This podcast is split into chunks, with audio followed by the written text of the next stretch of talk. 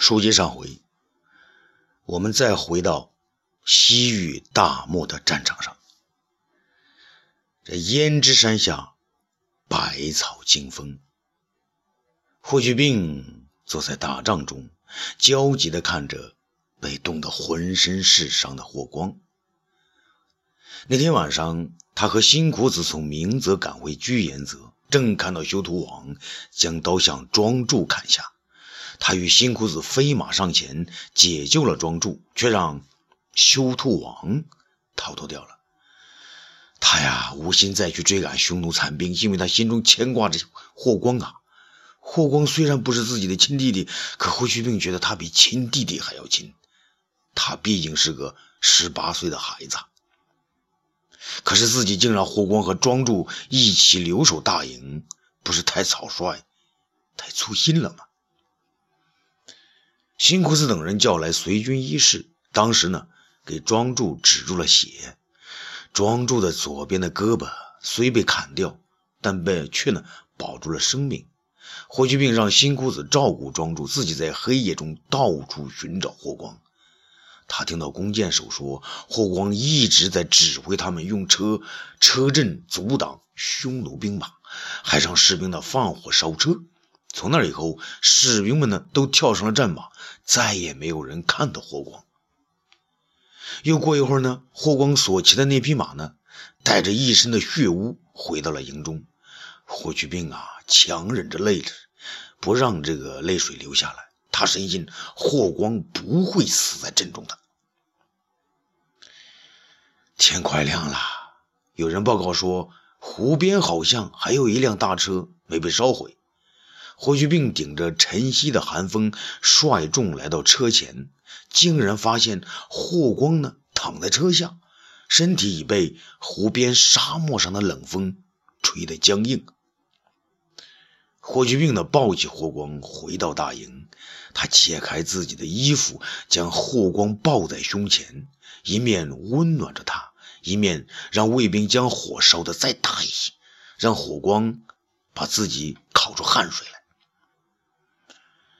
这终于啊，霍光苏醒了。霍光感觉自己是躺在一个人温暖的怀抱里，是姐姐吗？霍光自小没了母亲，他是在姐姐怀中长大的，一直到八九岁时，姐姐才不让他冬天再进姐姐的被窝。这这种温暖，只有姐姐才给他过。当他睁开眼睛，看到自己躺在霍去病的怀里时，不禁泪水流了出来，面上呢微微发发红。哥，霍光大叫一声。霍去病的泪水呀，像湖边百草上的串串露珠，微风所动，也簌簌流了下来。不一会儿呢，辛谷子进了帐篷，他见霍光已经苏醒，也是松了一口气。呃，公孙敖将军有消息吗？霍去病问。没有啊，肯定是迷路了。辛公子说。那还有谁在追逐残敌？哪有残敌可追啊？修图王早跑的没没了踪影。倒是你手下那个冯子都，带着一帮红了眼的长安混混，到处拉抢这个匈奴的女人。辛公子呢，轻轻地说。那让他们讲吧，讲吧。霍去病呢，用脚踢了一下面前的炭火。然后将霍光放到床上，愤恨地说：“嗯，他们活下来也是不易呀，啊，就让他们在这儿放纵放纵吧。”霍光呢，转过头来，想对霍去病说点什么，但他没有力气啊，又昏昏沉沉的进入睡梦之中。霍去病对新裤子说：“好兄弟。”啊！我在这里等候公孙将军，你带上几个弟兄，快快回到长安，向皇上报告这里的军情。现在我们再说说卫青啊。大漠的黄昏，分外苍凉。卫青率领着他的八万中军，日夜兼程，来到朔方城西边的沙漠之上，来到主战场上，来救他的先锋苏建。和皇上的爱将赵胤，远远的望去，只见狼烟四起，杀声震天。卫青与李局等人刚刚敌临飞沙四起之处，还没有与匈奴接战，只见一匹战马从远远的地方飞奔过来。那马身上有一个大大的枪洞，洞里流出鲜红的血。他一边奔跑，那血呢一边向外喷喷涌啊。那匹英俊的马跑啊跑啊，越跑越慢，但他还在跑。一直跑到卫青的面前，才一下子栽倒在地上。马上扶着一个骑者，一个遍体鳞伤、满面是血的骑者，他已经昏死过去了。李局急忙向马呢，将那人面上的鲜血擦去一些。李局突然尖声叫道：“啊，苏建将军！”那人果然是苏建。一向英勇善战、沉着多智的苏建，卫青急忙下马，将苏建抱在怀中，口中大叫：“苏将军，苏将军，快快给他水喝！”苏建被灌下了几口凉水，这才苏醒过来。他睁开眼睛，见自己躺在地下，便开口大叫：“我的兵呢？我的马呢？”卫青看了看身边死去的马，眼圈啊不禁红了起来。周围的汉军士兵啊，有的竟然流出泪来。真是什么样的将军，便有什么样的马呀！卫青不由自主地转了一下身子，用自己的战袍将马的身体挡住，然后问苏建道：“苏将军，你来到了中军大营，你没事了？”快快告诉我，出了什么事啊？苏建这才明白，他的爱马呢，把他驮回了大将军的营中。他这才看清，面前是卫青大将军。大将军，苏建的双手向上，好像要抱住天上的太阳。大将军，苏建奔赴战场去救赵信，没想到那赵信没战几个回合，便投降了匈奴。啊卫青大叫一声，豁的站了起来。大将军，赵信投降匈奴之后，苏建三万人马变成了孤军。匈奴单于亲自指挥作战，二十万大军将我围在沙漠之上。苏建杀了一天一夜，我手下的人马都死差不多了。我苏建活着还有什么意思啊？我就杀呀杀呀！我想这条命献给皇上吧。后来我被一个匈奴大将刺了一剑。然后什么也不知道了，大将军，没想到苏建还能与你相见呢。卫青啊，双膝跪在地下，将苏建再度抱起。苏将军，你是我大汉的英雄，你的部队是我汉军楷模啊！正在此时呢，前军李希来报，大将军不好了，我们被匈奴单于包围了。卫青呢，放下苏建，站了起来，镇静地说：“天色已晚，匈奴不会进攻。李希，你快把武冈车阵向北面铺开。”李希答道：“遵命。”卫青又叫道：“李局，末将在。你率三千精兵从东南方向向长安突围，不许恋战，定要速回长安，请皇上速发援兵，速送军粮。”末将遵命。卫青与两名侍卫一起抱起苏建，小心地绕过那匹再也活不过来的救主之马，慢慢地回到刚刚扎好的大帐之内。一场进攻战瞬间变成了防御战。这长安城内啊，建章宫中。武帝知道东方朔已经将二十万担军粮筹齐，心中稍得安宁。张汤带来了这个消息，还告状似的说，东方朔把义纵捆了起来，并擅自动用了义纵没收主父偃的二百万两黄金。武帝白了张汤一眼，没给他好看的脸色。张汤只好站在一旁，和武帝一道。等待西路战场和北方战场的消息。正在这时呢，门外一阵喧哗，武帝听到了辛苦子的声音，可不是嘛？辛苦子满面风尘的走了进来，跪在武帝的面前。辛苦子，去病和霍光他们怎么样了？武帝问。啊，启奏陛下，霍光已经没事霍去病将军和张骞大人、公孙敖将军遵皇上旨意，正要做呃撤军。可是浑邪王来报说，匈奴休屠王愿意率残部三万余人降我大汉。霍去病将军他们正在明泽附近等候，准备带着匈奴两位归顺的大王来长安朝见陛下。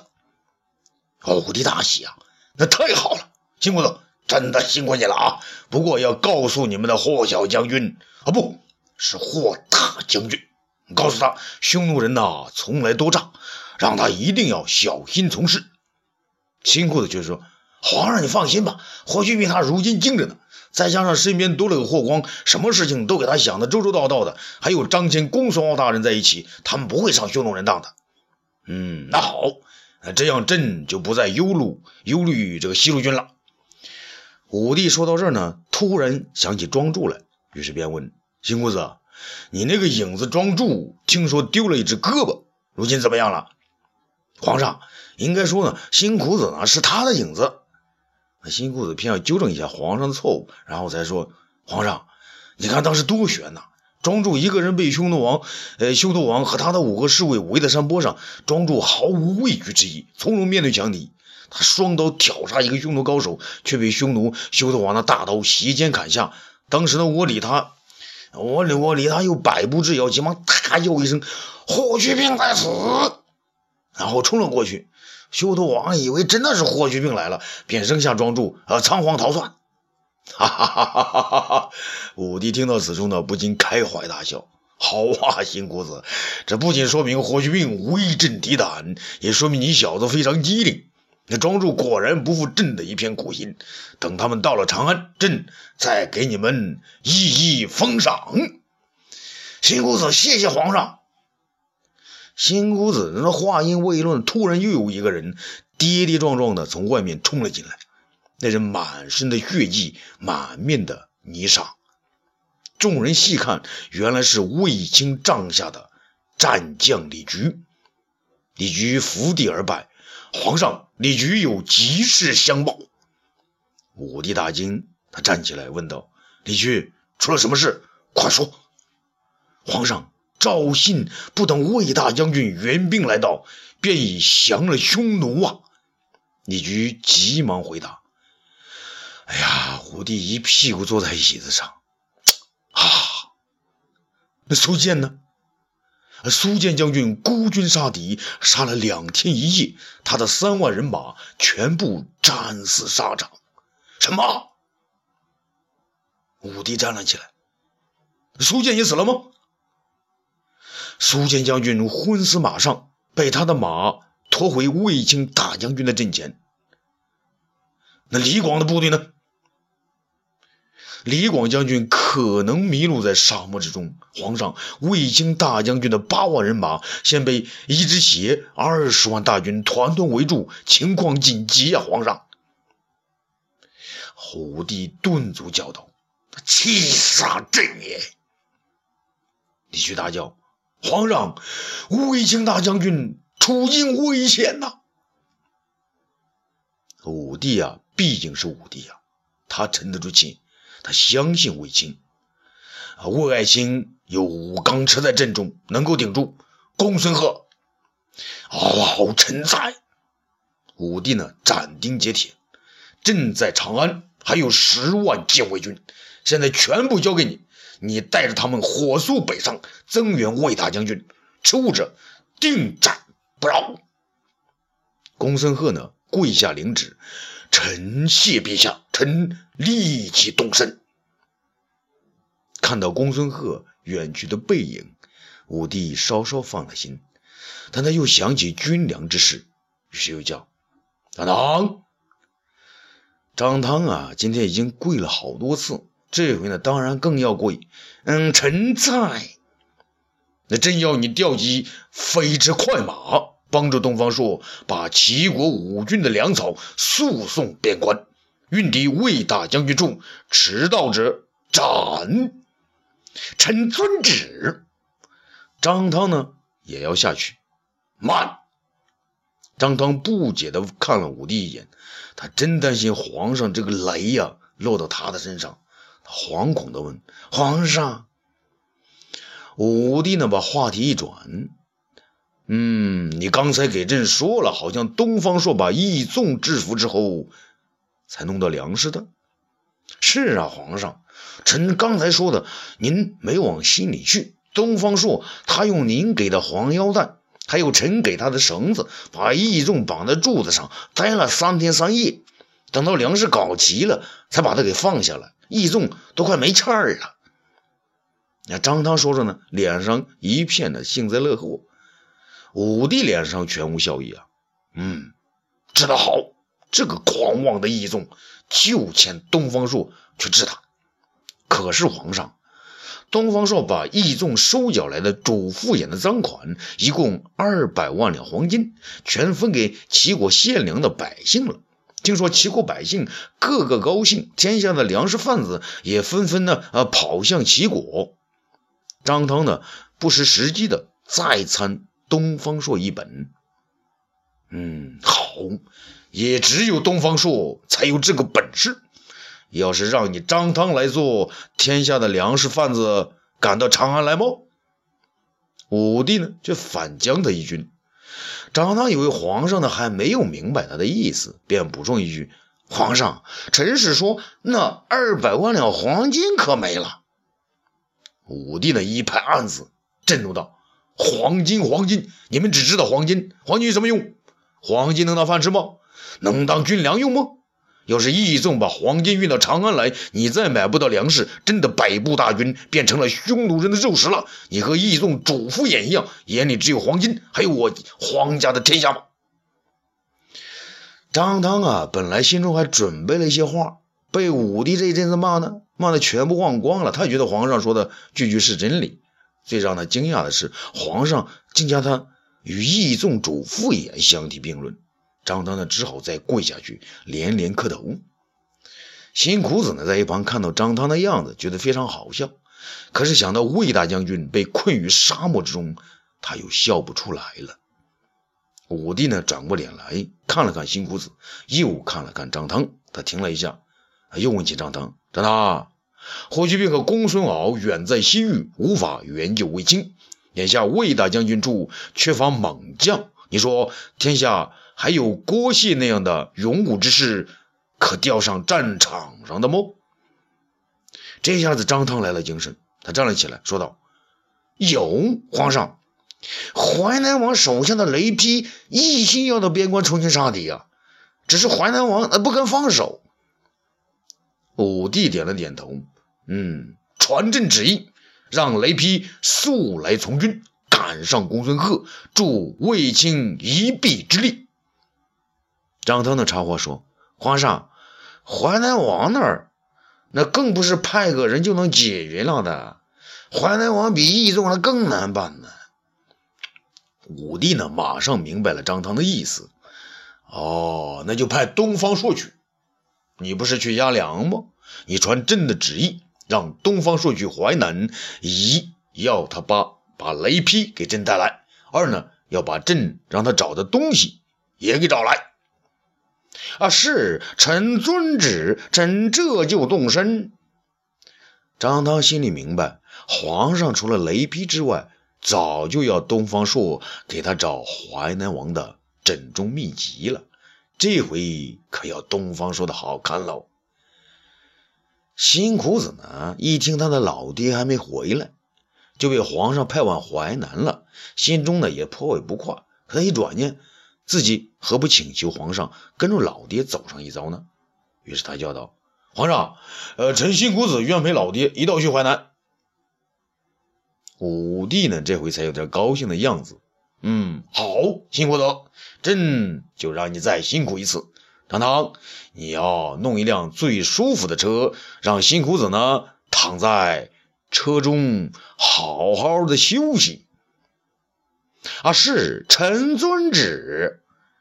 张汤他不敢不依啊，但见皇帝如此关照东方朔的儿子，心里呢也有许多不快呀。啊，欲知后事如何，咱们下次接着说。